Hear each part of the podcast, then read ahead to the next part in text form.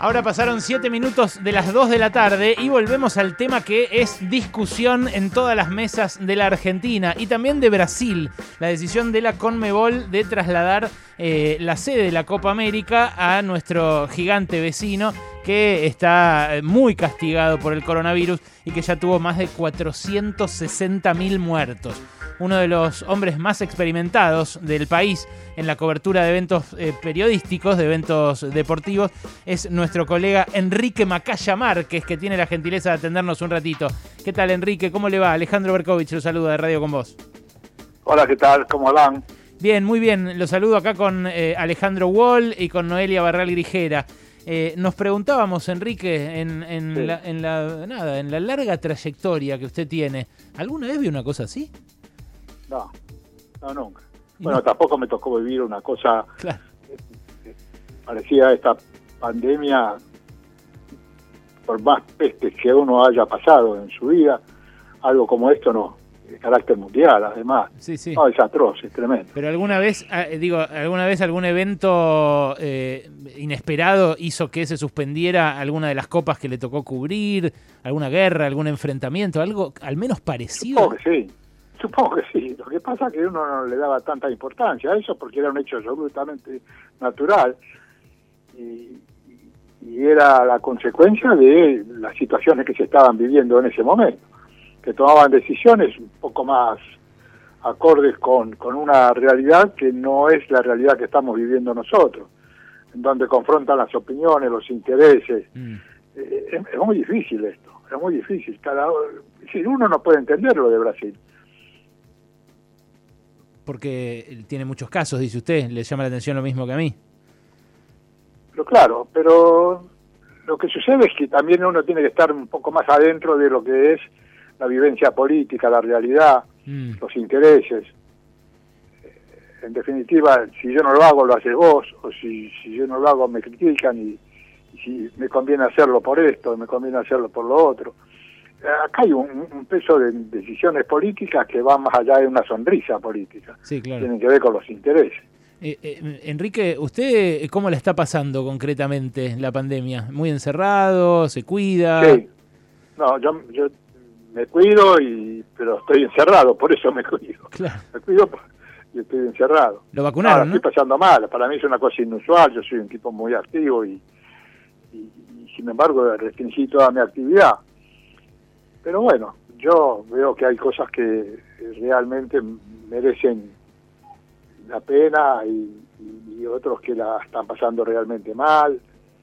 Y en consecuencia además yo soy muy respetuoso de lo que determinan los que saben no entonces para mí es mi deseo más grande y el número uno en la fila es que manden los que saben que determinen lo que saben, más allá de cualquier idea o ideología o lo que fue. Es decir, esto es una cuestión de una competencia del conocimiento y de la inteligencia. Y esos tipos son los que deben decir, hay que hacer esto, esto y esto, por esto, por esto, por esto y por esto.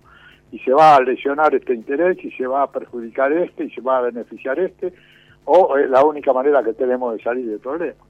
Pero no, no, no siempre es así. Qué, claridad y qué, qué, importancia la de su mensaje, Enrique, ¿eh? porque eh, parece, parece que, no, que no pudieran llegar a esa conclusión eh, los políticos que se pelean entre sí, que discuten sobre las restricciones, que hablan de libertad, que hablan del otro lado de protección. la verdad que sí, que, que hablen los que saben es una idea bastante bastante atinada en un momento como este. Ahora, ¿quién sabe de algo así? Enrique, eh, usted que ha ido a tanto, ¿a cuántos mundiales fue? ¿A cuántas Copas Américas? ¿Tiene contabilizado ese? La... No, no, no, los tengo. Los mundiales son 16, pero más las Copas Américas y todo lo demás no sé, no, tengo idea. Bueno, cantidad. ¿Y quién decide una cosa así? Los de la Conmebol, por ejemplo. Usted decía, hablaba de intereses. Eh, ¿qué, claro. ¿Qué intereses persiguen acá? ¿Solo la guita? No, pero no, es eso, es, cumplir con, con, aquellos que a su vez han hecho inversiones y también tratan de defender otros intereses que a su vez le dan trabajo a gente. Esto es muy complejo, no, no es tan sencillo, no es tan fácil. Yo me di cuenta que eh, dar a apresurarse por una cuestión que uno puede entender como normal, como una reacción que tiene que ver con lo social, y uno dice, ¿cómo van a estar jugando a la pelota cuando los chicos no pueden ir a la escuela? Mm. No, no, no es el razonamiento ese. Y detrás de jugar a la pelota se mueven muchas cosas, y muchas cosas que dan de trabajo, le dan trabajo a, a los padres y los pibes que no pueden ir a la escuela. Claro. No, no es tan sencillo, no es tan fácil, pero de todas maneras, eh, de pronto hay que tomar medidas que no, no siempre apunten para el mismo lado, o, o- no digo que beneficien, pero por lo menos que no perjudiquen tanto a, a- a un grupo de gente, ¿no? Que son muchos, que no, no, que no son pocos, ¿no? Pero hay, hay cosas que yo creo que podían verse aplazadas en el tiempo, que podían verse postergadas, que, que pero hay quienes suponen que eso también es una cuota de, de entretenimiento, es una cuota de ayuda.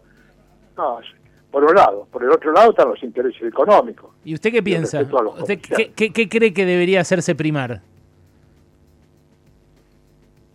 Y eso es, hay que tener mucho sentido común, ¿no? Por eso le decía que opinen los que saben, ¿no? Mm. Que Está- me digan, esto pasa esto, con esto pasa esto, y con esto pasa esto, y vamos a hacer esto por esto, por esto y por esto. Está mi compañero no Alejandro encuentro. Wall para preguntarle también. Estamos hablando con Enrique no. Macaya Márquez, ¿eh? Adelante, Wally. Enrique, ¿cómo estás? Buenas tardes. Eh, bueno, Muy eh, en, en el punto, en el punto de, de- de lo que de lo que vimos visto, incluso con Copa Libertadores, ¿no? Con, con planteles que han tenido contagios, en el caso de River y demás. ¿Cuánto crees que, que afecta ese contexto también a, a los jugadores que, a los jugadores, a los cuerpos técnicos que tienen que prepararse por una competición en este marco, además? Sí, sí, mucho, mucho. Pero se preparan, ¿eh? Pero se preparan. Porque se dedican a eso y, y hay conocimiento en la materia cómo prepararse para esto. Por ahí no para combatir una enfermedad o para combatir un virus, pero para prepararse en lo que hace al restablecimiento, al, al- al evitar los contagios. Porque no estamos hablando de, un- de un espectáculo masivo, no estamos hablando de, gente que... La gente es inconcebible, pero no cumple con requisitos absolutamente normales y mucho más fáciles que, que, que tener los jugadores entrenando, que están al lado de los médicos, que están controlados por los médicos. ¿Y cómo se contagian? Y se contagian porque además tienen una vida particular. Mm. Pasa que también se, también hay contagios eh, eh, por afuera, incluso de los cuerpos técnicos. Claro. Hemos, visto, lo- hemos visto lo que pasó con el chofer de, de River, Seguro. ¿no? Bueno, pero esto es así. Sí, Ay, qué pena, lo estamos perdiendo de ratos. Enrique, ¿está ahí? Sí, hola, hola. Ahí está, no, lo perdíamos, Hola. lo perdíamos por la línea del celular. Háblele más fuerte, más cerca del micrófono, si puede, Enrique. Bueno, sí, cómo Ah, no. Ahí está, mucho mejor. Decía Alejandro que hubo contagios también fuera de los planteles y el cuerpo técnico, como el chofer Claro, de yo digo que esto es cruelmente así. Entonces no, no, no. Por eso yo espero un poco esperanzado a, a que los inteligentes son los que tienen que mandar, a los que más saben que tienen que tomar las resoluciones y las definiciones respecto de todo este tipo de cosas. Mm. Tenemos el conocimiento, Y más lo- allá de los intereses. Y lo que usted dice es que una opción sobre la mesa también es postergarla, ¿no? Que no se va a morir nadie. Claro, pero evidente. Es, es- es bastante... evidente. es Lo que pasa es que de bastante... pronto hay mensajes que coartudan, ¿no? que te dicen, pero ¿cómo se van a jugar a la pelota? No, no, efectivamente como si fuera un entretenimiento, un pasatiempo, una cosa que... Y, y son... Vos fíjate que ahora te decía la Copa América y te dice, bueno, dice el brasileño, tienen 60, 60, 65 personas por delegación, con dirigentes, todo incluido, Sí. utilería, todo lo que venga. Si no podés controlar 60, 60 personas, no podés controlar nada. No, claro, claro, ese es el problema. No se están poniendo de acuerdo ni siquiera en ese tope. Eh, en fin, Enrique, bueno, veremos si los que saben efectivamente se, se ponen las pilas. A usted futbolísticamente... no, no, no, no estoy muy esperanzado en eso. ¿eh? Es, es nada más que es, es mi deseo. Ok, deseo. ok, bien, está bien, hace bien en aclararlo. Futbolísticamente, ¿quién, ¿quién le gusta para la Copa América, Enrique? Se van a transformar ahora. Yo estoy, estoy viendo el sorteo. Se van a transformar porque van a hay jugadores que salen, jugadores que, que, que vienen a formar en los equipos. Mm. Se van a transformar los equipos. Es decir, que no, no. Algún equipo brasileño se va a mantener porque son más poderosos, porque económicamente son más fuertes y porque son brasileños.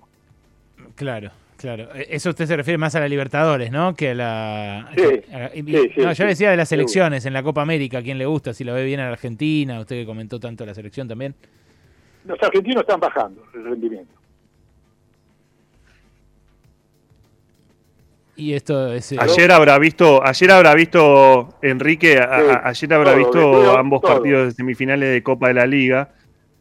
Sí. Sí, y lo que se vio en, en- Racing Boca en particular, el de Exacto. Colón Independiente fue otra cosa, pero lo que se vio es un muy bajo nivel. Hoy yo lo decía por DirecTV. Mira.